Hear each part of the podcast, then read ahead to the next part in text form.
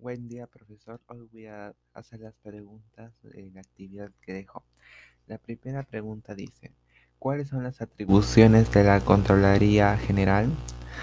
Pues ejercer el control, la vigilancia y la fiscalización de los ingresos, gastos y bienes públicos, así como las operaciones relativas a los mismos, sin perjuicio de las facultades que se atribuyan a otros órganos en el caso de los estados y los municipios, de una conformidad con la ley.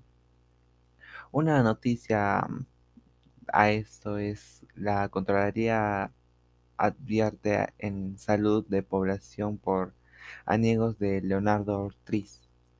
La Contraloría General advirtió el riesgo de afectación a la salud de la población y, y posible contaminación ambiental en diversas calles y avenidas del, distrito San de José Leonardo Ortiz, provincia de Chiclayo, debido a las, a las presentes focos de infecciones y vías intrascendibles, por así decirlo, uh, que ocasionadas por, un, por aniegos de aguas servidas, aguas servidas, aguas de desagüe, por así decirlo, y aguas de lluvia que cayeron con gran intensidad en las últimas semanas en esta parte del país.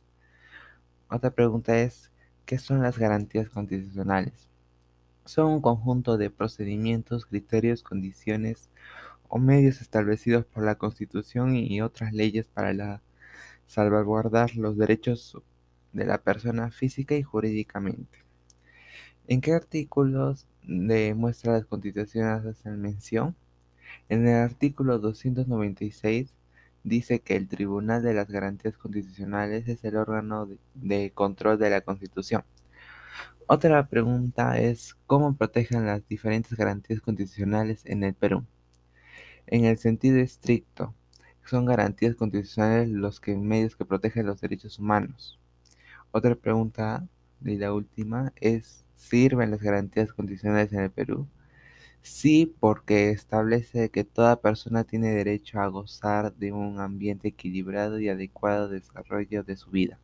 Gracias.